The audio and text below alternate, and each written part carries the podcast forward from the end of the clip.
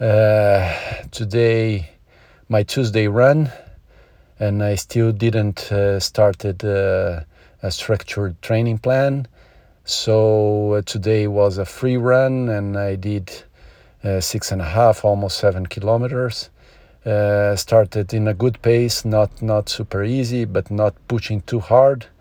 I felt okay, and and I think I did more or less uh, five minute fifteen or five minute twenty per kilometer. Um, feeling good uh, overall.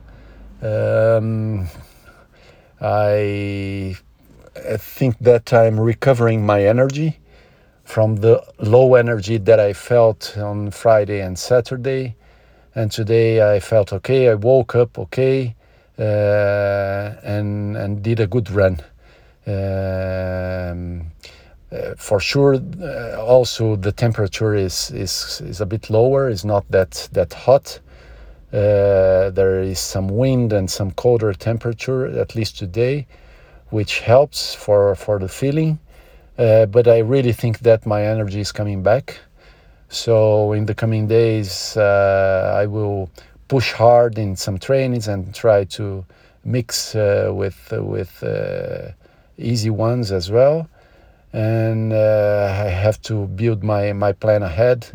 But yeah, going on, uh, good feeling overall. Tomorrow uh, I will do my bike training.